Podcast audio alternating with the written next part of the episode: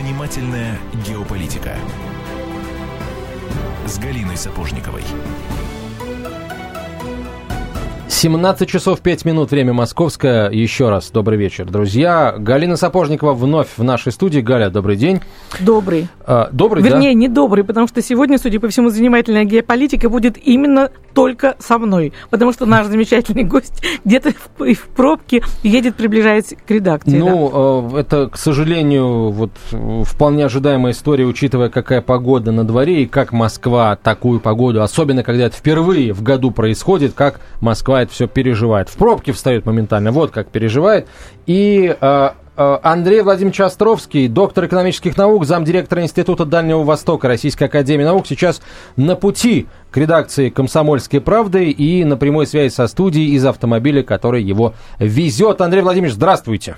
Здравствуйте. Скажите, пожалуйста, ну вы уже близко там, вы э, на подходе? Близко, ну, на, на, пересечении с Ленинградским проспектом. Ну, это уже обнадеживает, а, да. Недалеко, но пробочки здесь, дороги маленькие, и это... я надеюсь, что вот в следующей части эфира вы успеете. А, итак, давайте начнем, Андрей Владимирович. Вот на фоне э, стремительно падающего рубля, а, тонущего, как угодно можно а, говорить. Министр иностранных дел Китая Ван И заявил о том, что, ну, я сейчас процитирую, если российской стране потребуется, мы обеспечим необходимую помощь в рамках наших возможностей. Вот ровно одну фразу сказал господин Ван И, правда, присовокупил, что у России, так сказать, есть возможность и мудрость, чтобы а, самой выбраться из этой ситуации, цитата вольная. А, а, вот. Но этой, э, этой фразой э, Поднебесная сказала, э, как заявили эксперты многие, достаточно серьезную вещь. Но мы же помним, э, всякий раз, когда заключается какой-то договор с Китаем, когда Китай говорит о готовности вкладывать деньги, э, все говорят, что Китай переговорщик сложный, Китай своего не упустит. Вот Китай в данном случае тоже хочет на этой ситуации своего не упустить и подзаработать? Или это действительно такой искренний, искренняя рука помощи? И здесь и первое, и второе. Есть и рука помощи, и желание заработать. Я хочу заметить, что Китай, да, Китай очень сложный переговорщик, но дело в том, что если договор заключен, то Китай обычно все выполняет. Вот как договор заключен, Китай выполняет все до конца. Тем более, что у нас есть достаточно много возможностей, достаточно много шансов а, а, опереться на китайскую помощь. Например, возьмем такой, э, такой аспект, как развитие российского Дальнего Востока и Сибири. У нас с Китаем граница протяженностью более 4000 километров по рекам Амур и Уссури. На Дальнем Востоке практически крайне мало железных дорог, аэропортов. Да через, стыдно сказать, что через реки Амур и Уссури нет ни одного моста. Здесь как раз мы могли бы э, совместно развивать инфраструктуру и за счет этого резко увеличивать объем российско-китайской торговли. На сегодняшний день объем российско-китайской торговли по данным на 2013 год составляет примерно 90 миллиардов американских долларов. В то время как для Китая мы девятая страна, восьмая и девятая страна по внешней торговле, восьмой и девятый партнер. Например, мы уступаем существенно Соединенным Штатам Америки, у которых объем торговли с Китаем составляет 520 миллиардов долларов, у Европейского Союза 560 миллиардов долларов, у Австралии примерно 160 э, миллиардов долларов. У нас объем внешней торговли как у Бразилии. То есть мы для Китая на сегодняшний день как Бразилия. Но мы, поскольку у нас граница общая, у нас общие интересы, то мы вполне могли бы, развивая инвестиционное сотрудничество и торгово-экономическое сотрудничество, более использовать активно возможности Китая для развития нашего Дальнего Востока и Сибири. Андрей Владимирович, э, все это замечательно. А вот я цитирую одну из ваших статей, э, там такие были слова Китай напрямую заинтересован иметь соседа-союзника, борясь с общим противником США. А скажите, пожалуйста, какие признаки говорят о том, что противник у нас общий? Ну, в Китае Соединенные Штаты Америки у них достаточно много общих проблем.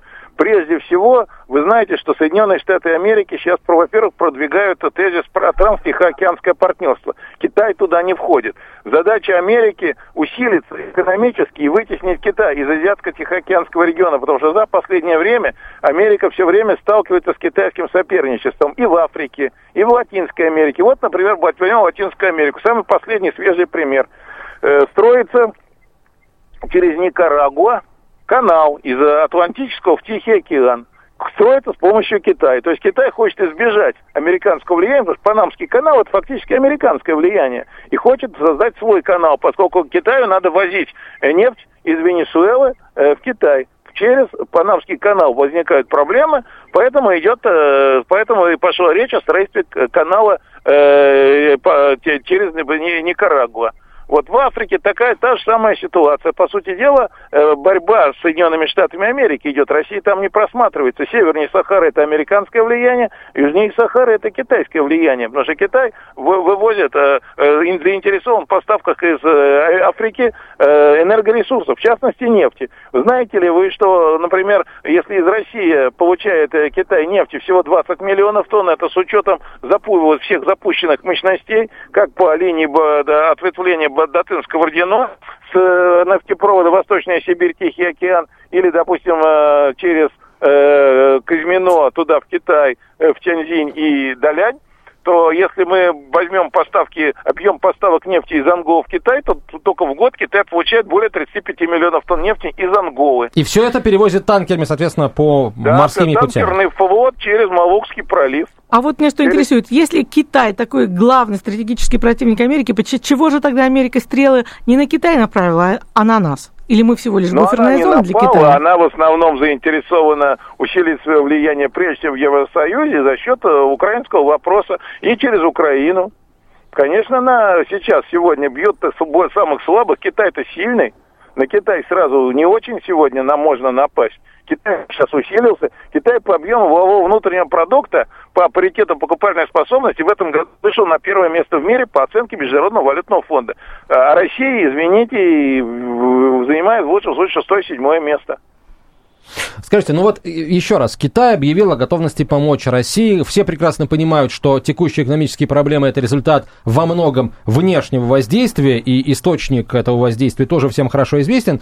А почему вот Китай вдруг решил э, в пику э, Вашингтону это, об этом заявить? Пока еще не сделать, а просто заявить. Ну, это, я могу сказать, есть стратегическая такая стратегия. Знаете, вот, Андрей Владимирович, я, я прошу страны. прощения, Андрей Владимирович, э, я полагаю, что ответ это достаточно будет подробный такой, да, и э, Нет, я могу, протяженный. Короче, э, Давайте вот три, даже три коротко, Андрей Владимирович, я прошу прощения. Сейчас э, у нас э, пауза небольшая, короткая реклама и выпуск новостей, а вот через 4 минуты мы продолжим разговор с вами. Я очень надеюсь, что к этому времени вы уже будете в нашей студии, наконец. Занимательная геополитика. Темы, о которых говорят. Небанальные точки зрения, мнения и факты. А еще хорошая провокация. Губин Live. Каждый вторник, четверг и пятницу после шести вечера по московскому времени на радио «Комсомольская правда».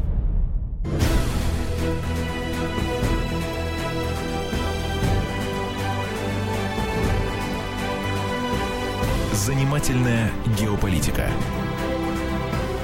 с Галиной Сапожниковой. 17.17 в российской столице. Продолжаем разговор. Галина Сапожникова, обозреватель «Комсомольской правды». Меня зовут Антон Челышев. И на связи со студией Андрей Островский, китаевед, доктор экономических наук, замдиректора Института Дальнего Востока Российской Академии Добрый наук. А, да, Андрей Владимирович, ну что, а, итак, вопрос прозвучал... Андрей Владимирович, вы с нами? Андрей Владимирович? А, а, судя по всему, Андрей Владимирович э, забыл, может быть, или как, какие-то проблемы со связью у нас. А сейчас мы вновь выведем его на связь э, со студией. Вопрос вы задали вот какой. Почему это вдруг Китай на общем фоне э, вот такого вот негатива в адрес России, того самого внешнего воздействия, которое привело к падению курса рубля и к э, росту цен, вдруг решил в пику, получается, всему западному миру и их сателлитам на Востоке заявить о том, что поможет э, России в э, сложившейся ситуации. А, ну и ответ мы в самое ближайшее время получить рассчитываем. Кстати, я не знаю, как вот это заявление Китая отразилось на а, вот людях, которые принимают решения в этом мире. Но вот так случилось, что после этого заявления Китая вдруг начали происходить события, которые привели к а, падению курса доллара и евро после их взлетов вот этих вот феерических. Конечно, кто-то скажет, что это был такой вот отыгрыш вполне логичный, да, и это законы финансового рынка. Вот. Но э, все-таки вот это событие один, одно за другим следует, и, возможно, есть определенная закономерность. Итак, Андрей Островский на прямой связи со студией. Андрей Владимирович, э, итак, вопрос вы услышали, э, ваш да. ответ, да. Почему Значит, вдруг сейчас? Э, ну, всегда существовал, существовал большой треугольник в мире. Россия, Соединенные Штаты Америки и Китайская Народная Республика. А китайская стратегема гласит, надо, как мудрая обезьяна Суньукун, надо находиться на горе и смотреть за борьбой двух тигров в долине. Если мы посмотрим на историю вопроса, то был период, когда Советский Союз и Китайская Народная Республика объединялись против Соединенных Штатов Америки. Затем все три страны были, как говорится, разбиты, и Соединенные Штаты Америки делали все возможное, чтобы отделить э, Советский Союз от Китая. Все это закончилось известными событиями культурной революции на острове Даманском, затем Шанхайское коммюнике 1972 года, и затем э, Соединенные Штаты Америки начали активно сближаться с Китаем. Однако после образования, после распада Советского Союза и образования Российской Федерации э, ситуация начала меняться, и, получи, и э, Китай постепенно начал сближаться постепенно с, э, с Россией. Вот, и сейчас, э, а сейчас э, получилась такая ситуация, что Соединенные Штаты Америки и Китай, и, и Российская Федерация резко обострились отношения из-за ситуации на Украине, и Китай занял позицию как бы на, сверху, как бы и, э, и в настоящее время обозначил свою позицию что выгоднее сегодня оказать помощь России, потому что Китай страшно боится, что Соединенные Штаты Америки, войска американские, они получат очередной раз э, какой-нибудь э, войдут на территорию Российской Федерации, например, аренда, какая-то воинская военная база, вот как, например, было в Киргизии, вот. И затем уже будет угрожать Китаю севера, пока сегодня северное направление у Китая прикрыто, потому что там севера надежный друг и союзник Российская Федерация. Вот, наконец-то, и мы стали буферной зоной, да, дожили. Да, мы защита для Китая от ударов Америки с севера. Скажите, пожалуйста, если говорить о конкретной китайской помощи, то в чем э, именно Китай нам может ее оказать? Вот, допустим, у нас так подскочили э, кредитные проценты. Почему бы китайским банкам было взять и не прийти нам на помощь, что вот этот ипотечный и все прочие кредитные ну, проценты удержать на каком-то уровне? Ну, вы знаете, на сегодняшний день уже все крутится через доллары.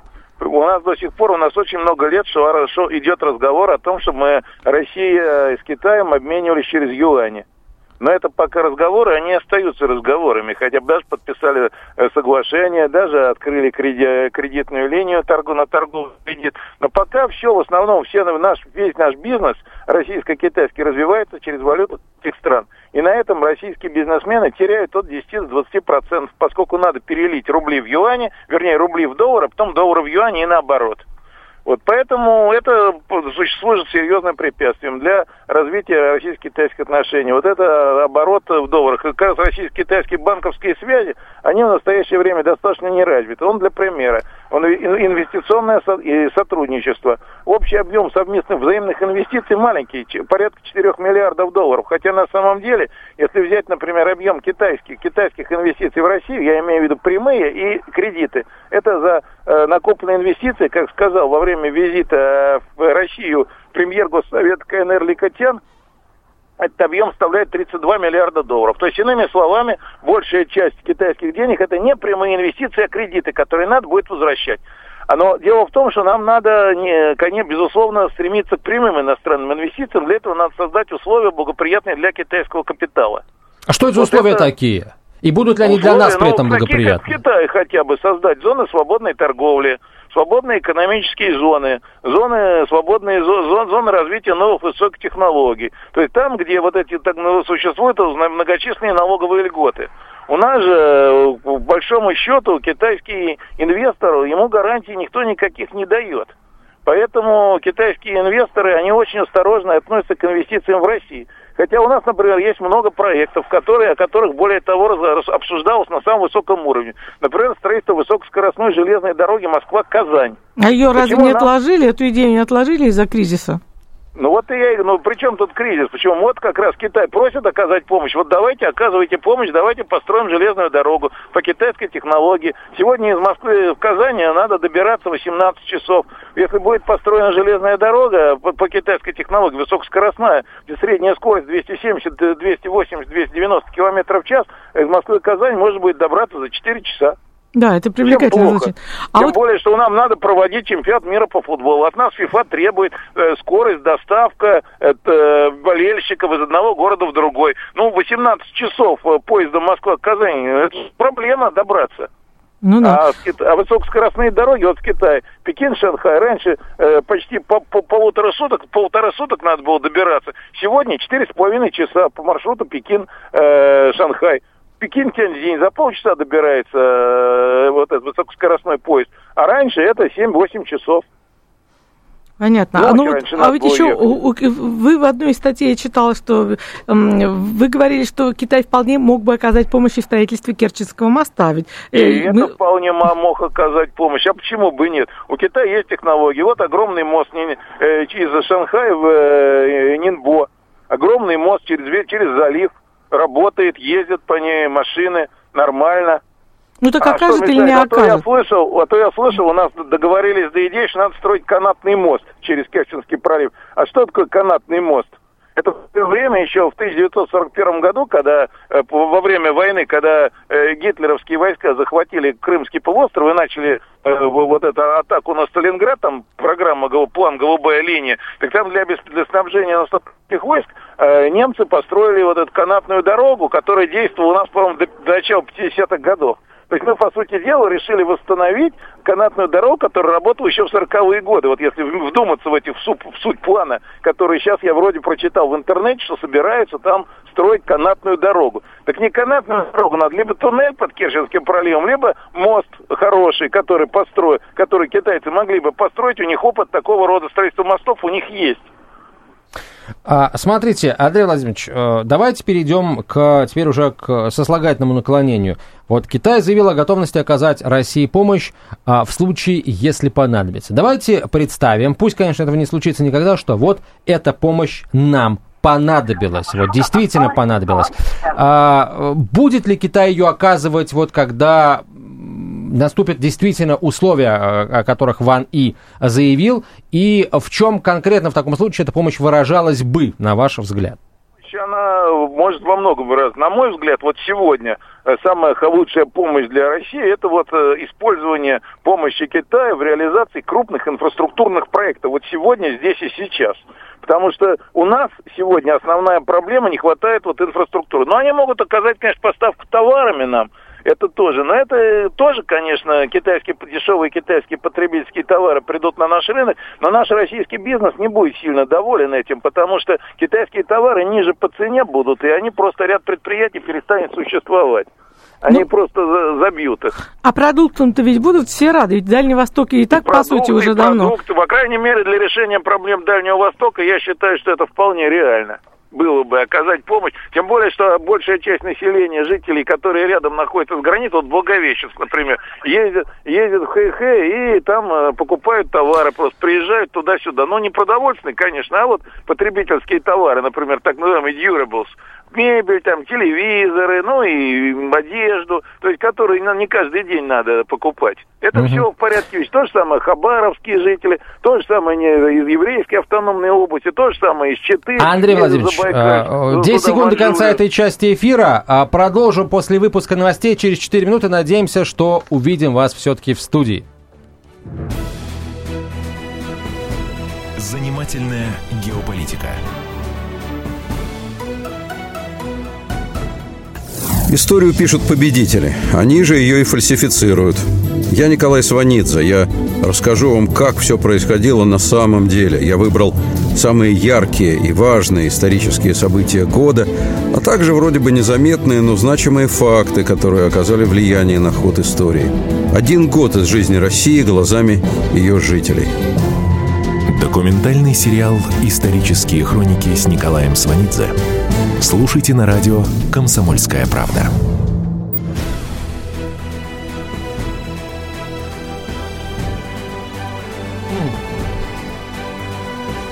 Занимательная геополитика с Галиной Сапожниковой.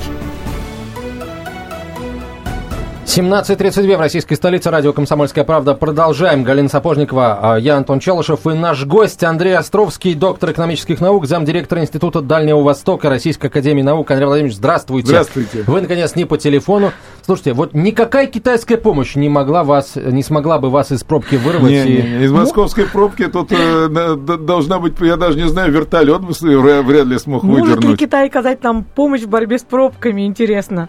Нет, это дороги надо строить. Ну вот у меня такой, это шутки шутками, у меня такой возникает вопрос. Вот мы замечательно обсудили, как именно нам Китай может помочь, и мост вспомнили, и продукты, и дешевые кредиты, и скоростной поезд.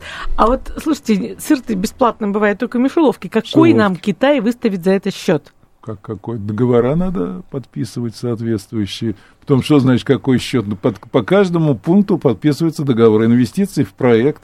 Например, прямые иностранные инвестиции э, в проект. И тогда Китай тоже получает свою долю прибыли от того же, например, моста через Таманский у пролив. меня, естественно, подоплека была. У меня вопрос был вообще гораздо коварнее. О том, что э, ведь, имея дело с восточным э, соседом, всегда нужно держать э, значит, пальчики в кулачке и понимать, что где-то может ждать какая-то интрига, Не, какой-то ну, подвох. интрига- Вот э, в интернете такая вот, ну не паника, но беспокойство. А не ставят ли э, китайцы зада- своей задачей цель заселить Дальний Восток, допустим? Потому что многие считают, что он не жизнеспособен нынешней границе, потому что он перенаселен. Кто? Китай. Китай. Китай, ну, да. Китай, во-первых, в нынешней границе не перенаселен. Э, Территория Китая, конечно, меньше, чем территория России по почте, почти в два раза, но тем не менее в Китае есть огромное пространство, которые не заселены, где плотность населения сопоставима, а зачастую и меньше, чем в России. Вот, например, возьмем северные провинции Хэванзян и автономный район внутренняя Монголия. Вот, в Хэванзяне население примерно такое же, как у нас на, ну, как на Дальнем Востоке, особенно в районах, прилегающих к Российской Федерации, к границам по реке Амур. И то же самое во внутренней Монголии. Почему так? Да потому что я с китайцами обсуждал этот вопрос. Они говорят, холодно там у вас. Холодно. Вот, и поэтому реально место, которое Китай вообще был заинтересовал с точки зрения климати, климати, проживания, с точки зрения климатических условий, это Краснодарский край. Неплохо вы Вот. Не пугайте, а пожалуйста. если говорить о Сибири, ну вот сейчас в Якутии сколько там, минус 44. То есть Ну, им, как- им это не понравится. Ну, какой китаец там выживет, давайте так. Там самое холодное место в Китае, это вот э, Мохе. Там самое, ну, там это очень холодное место, там даже есть территория вечной мерзлоты, ну, минус 25 там бывает. Но это уже плохо, там очень мало жителей. Вот, например, город Харбин возьмем, который в свое время строили русские, КВЖД. Э, Надо сказать, что вот мы возьмем, если аэропорт Харбина, и от аэропорта Харбина до города ехать где-то километров 40 на машине по шоссе. Так вот я когда еду по шоссе от аэропорта до города, у меня такое ощущение, что я еду ну, где-то по Сибири, по территории. Леса, леса, леса, людей нет. А вот когда вы переезжаете в Китай, там 250-300 человек на квадратный километр, особенно приморские районы, там народу много.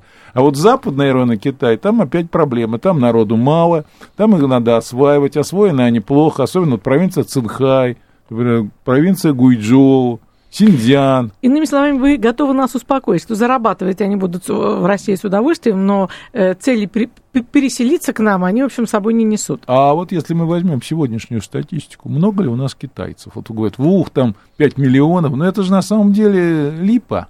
На самом деле, если брать данные ГСУ, э, наши э, стат, стат-данные, это где-то 300 тысяч максимум. Если по переписи, там еще меньше, там 25 тысяч. Это 30 тысяч это с рабочими, которые идут по контракту. Да, у нас рабочие работают по контракту, особенно вот на, в Сибири.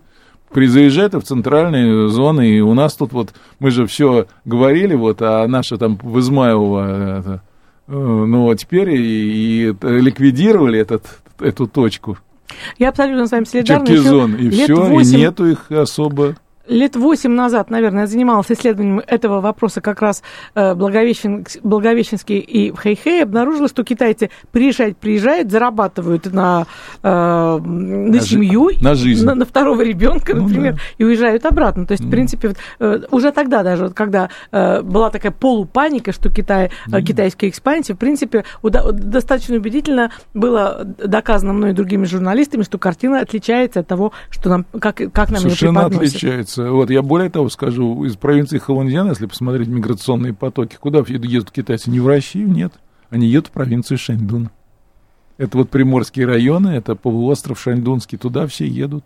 То есть это их не резиновая Москва? Нет, не резиновая Москва. А зачем? Ну, возьмем мы сегодня, хотя там плотность населения у нас, она не такое большое, но у нас население в основном сосредоточено вдоль Транссиба. А севернее Транссиба уже вы особо людей не найдете. Вот я ездил в свое время много по Транссибу. Вот, кстати, в свое время еще в 80-е годы на гид-поезде ЦК ВКСМ «Комсомольская правда». О, как здорово, да, как символично, да, да, да. да. Вот там севернее Букачачи, это э, Читинский, тогда была Читинская область, там ничего нет, там одна тайга, тайга. Или в свое время я плавал по, на теплоходе Красноярск, Дудинка и далее э, Диксон. Там всего Ворогово есть на реке Енисей. Там 250 километров на север, 250 километров на юг. Так одни тайга, тайга и тоже ни одного поселка. Так, надо же осваивать а эти я, территории. Я не случайно вас подводила к этим ответам, потому что в некоторых ваших публикациях я постоянно сталкивалась с мыслью, что Китай это партнер, а не партнер, угроза. То есть безусловно. вы не только китаевед, вы еще и такой китаист и китаефил. Ну, не насчет... Ну, китаефил, да. Но, по крайней мере, с китайцами надо уметь вести дела. Основная масса нашего российского, российского бизнесменов, политиков, к сожалению, о Китае, поскольку не знают, у нас не самое главное, у нас недостаток информации. А Китай, вот возьмем, к примеру, самый последний, вот э, вечерние новости с Владимиром Соловьевым, воскресные. И люди, депутаты Думы, делают заявления, которые не соответствуют действительности. Например, о том, что в Китае нет пенсионного обеспечения. Извините, в Китае пенсионное обеспечение для жителей города было введено еще в 1952 году, для, гос, для госслужащих в 1953 году для рабочего класса. Сегодня, еще пять лет назад, была поставлена задача обеспечить китайское население э, социальным страхованием, пенсионным обеспечением вплоть до деревни и поставлена задача, вот 2030 год общество всеобщего, общей, всеобщей зажиточности, все население будет охвачено социальной системой социального страхования пенсионного обеспечения. Да, сегодня Китай страна большая, да, народу много, да, трудно, но и сельское население, тем не менее, по мере возможности по заполнению местных бюджетов, оно обеспечено частично, там, медицинское а, обслуживание, частично пенсия, они небольшие, правда, но те, которые Китай может себе позволить, местные, по, по местному бюджету, скажем так. А говорить о том, что в Китае, ну, вообще нет никакого социального страхования, поэтому все дешевые китайские продукты, это вводить в заблуждение населения нашей страны. А, вот вопрос а, следующий. А, Китай сделал заявление, это Ван И сказал, а я посмотрел вот и не нашел реакции Москвы на это заявление. Я тоже там. не нашел. Вот э, что это за знак такой? Знак, э, что Москва не знает, как отреагировать. Как другого. Вот я, например, мне в понедельник. Вы думаете, это первая передача, где я даю Нет, вы на комментирую? мы это знаем, да. Вот, в понедельник. Нет, надо говорить, это первая передача. Нет, нет, нет. Ну зачем же? В понедельник, когда эта информация появилась в средствах массовых, в СМИ, заявление Иваны в СМИ в интернете, мне было за день на мое рабочее место пришло, я специально ставил галочки, 8 звонков. Я дал 8 комментариев там, продолжительностью от 5 до 15 минут каждый. Вы вот. всецело одобряете да. руководство Нет, страны? дело не в этом. Не Мне задали да? вопрос. А вот что правительство России собирается делать? И я, естественно, ответил, ну, я же не правительство России, я ученый, я могу прокомментировать, могу изложить подоплеку событий, могу изложить возможности, перспективы. Но это, извините, вопрос, там у нас есть такой господин Станислав Воскресенский, он является у нас, э, возглавляет комиссию российско-китайского торгово-экономического сотрудничества. Это, говорит, надо, это я говорю, надо к нему обращаться по этому вопросу. А мы, говорит, обращались, а там нам никто ничего не ответил. Вот вам и ответ на ваш вопрос. Нет, а чего не ответить, если такой друг идет на помощь с такими инвестициями, с таким потенциалом, почему? Вот, вот тогда вот объясните, вероятно, руководство страны чувствует некую опасность. Я вас тоже возвращаю к этому вопросу, ну, с которого начала. Понимаете, мы, а что мы дальше хотим? Если мы не берем, не, не, приглашаем, не принимаем помощь от Китая, на что мы дальше рассчитываем? На Украину, что ли? Или есть, на... Получается, что э, Москва должна была э, принять эту помощь и сказать, что, в общем, мы готовы. Нет, дело в том, что не принять, а проводить переговоры. Есть же у нас специальная комиссия по торгово-экономическому сотрудничеству. Соответственно, она должна вести переговоры. У нас есть масса возможных проектов. Я уже сказал, вот есть проекты инфраструктурные прежде всего. Потому что и без инфраструктуры, без хорошей, особенно на Дальнем Востоке, как у нас может развиваться российско-китайская торговля, если нет, например, предположим, Китай подписали с Китаем соглашение о поставке огромной партии товаров на российскую территорию. А какие у нас возможности наших портов? Например, находки, например, совгавани. Какие у нас возможности? Я, если Китай, например, китайский парочка сухогрузов войдет в этот порт, в результате возникнет просто элементарная проблема развести товары. А, давайте э, сейчас очередную паузу сделаем, Андрей Владимирович. Продолжим этот разговор через несколько минут, сразу после э, короткой рекламы и выпуска новостей. Возможно, в этом выпуске новостей мы что-нибудь о российско-китайских отношениях услышим, и хотелось бы надеяться, что это будет что-то хорошее. Галина Сапожникова, Антон Челышев, занимательная геополитика. Вернемся очень скоро. Занимательная геополитика. Каждую субботу с 16 до 17 часов на радиостанции «Комсомольская правда» я, Леонид Альшанский, почетный адвокат России, веду передачу «Народный адвокат» и отвечаю на ваши вопросы по проблемам административного права, ГАИ, таможенник, пограничник, гражданского права, дачной амнистии, земельных отношений, обманы страховых компаний. Обо всем этом вы услышите в наших передачах каждую субботу с 16 до 17 часов.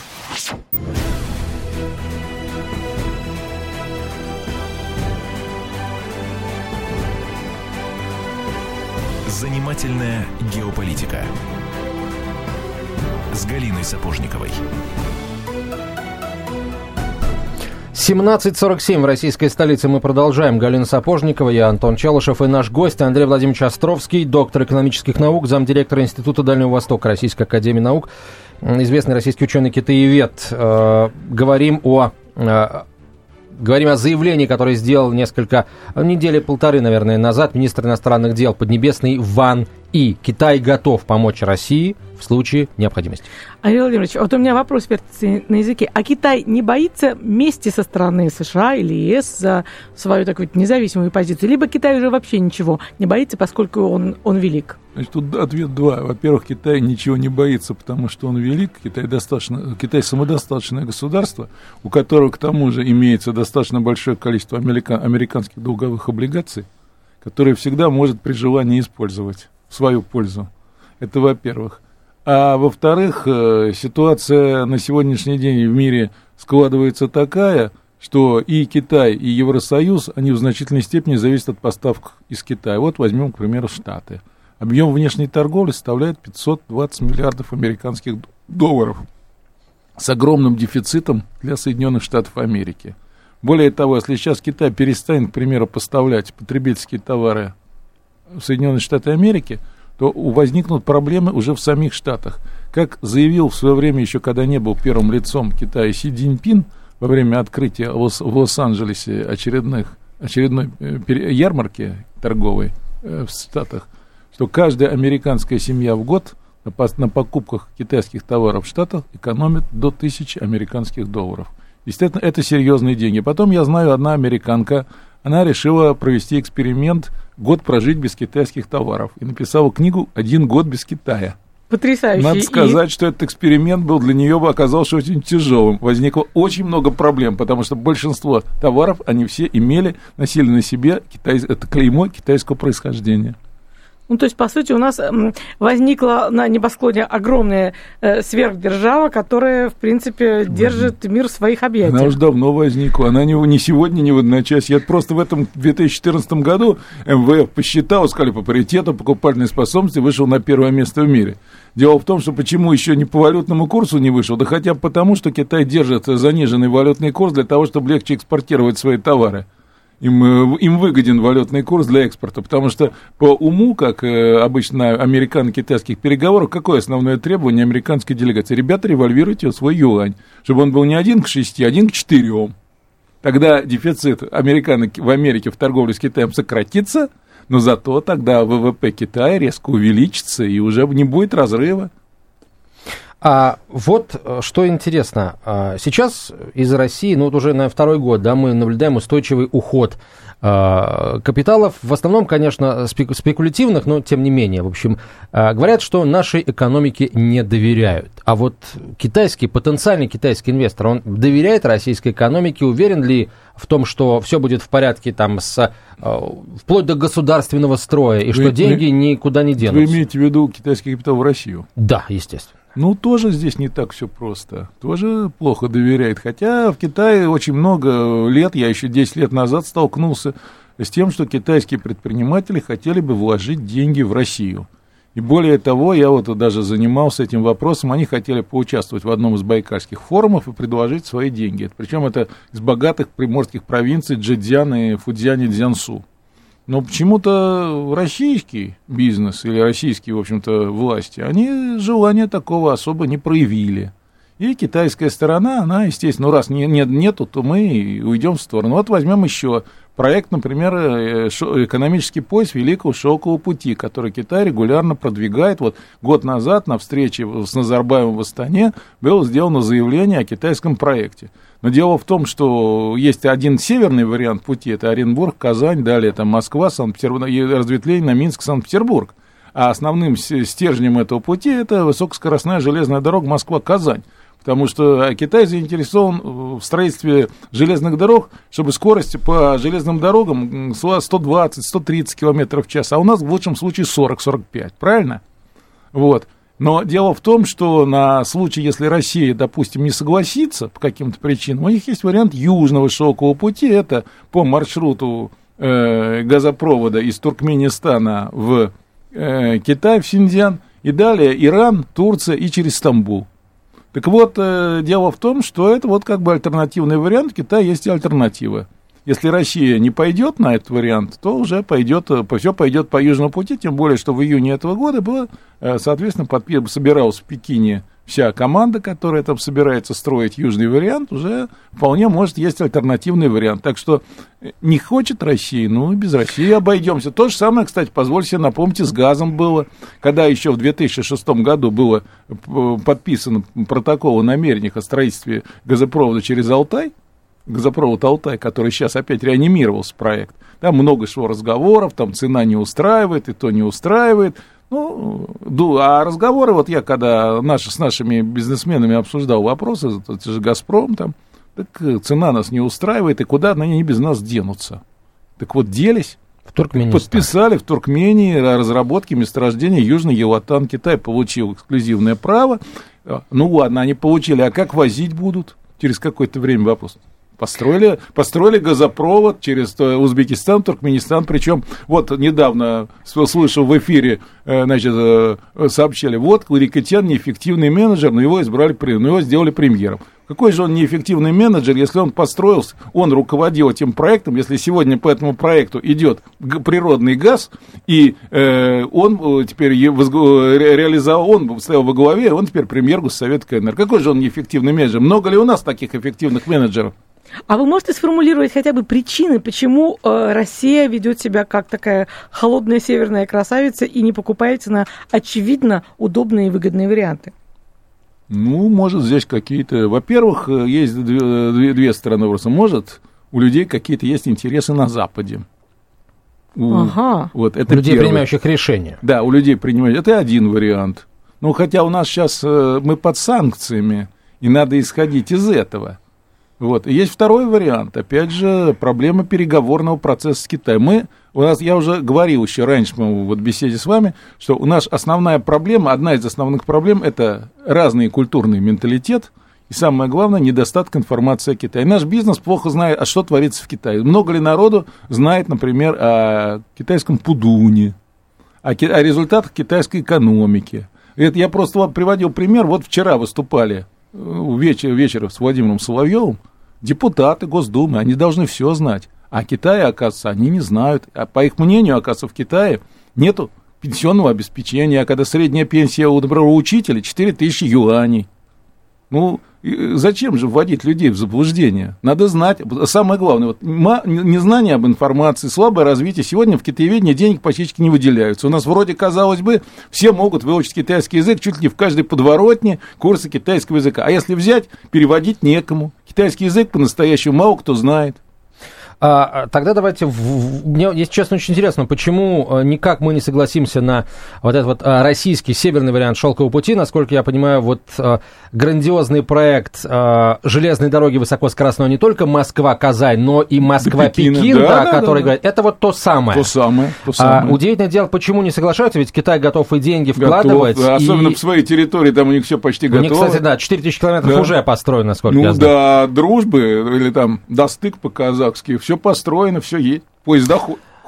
Э, я просто о том говорю, что если вдруг китайская это южная, южный вариант пойдет э, через, э, соответственно, Казахстан в Турцию, это, по сути, это будет очень рядом, если сказать не на территории, а, скажем, Каспийского региона. И тогда Китай получит еще и прямой выход к Каспийской нефти, ну, где да. гарантия, что она цистернами пойдет не, не, на, не на запад, как мы сейчас опасаемся, да, а, а на восток. Нет, ну, если, если они раньше построят этот проект, реализуют, чем проект Набук, Набука, там, который еще неизвестно где, будет ли, потому что у нас вопрос, будет ли наполнение в этот проект соответствующего газа и нефти из Туркменистана и Азербайджана, достаточно для удовлетворения потребностей Запада, то Китай вполне может перебить. Э, деньги есть у них сегодня. Почему бы не пойти? Я понимаю, что вы китаевед и китаефил, но вы можете вот объективно сказать, как будет выглядеть картина мира, скажем, ну, лет через, через поколение, лет через 20-25? Это... это будет один сплошной Китай или все-таки э, какие-то одна... другие Ну, вообще могу сказать, мы такие, так, мы, во-первых, китайские прогнозы знаем, и прогнозы Международного валютного фонда, и наши есть прогнозы. Ну, что можно сказать? В основном-то нас, когда мы делаем эти прогнозы, мы смотрим, а что, где Россия будет.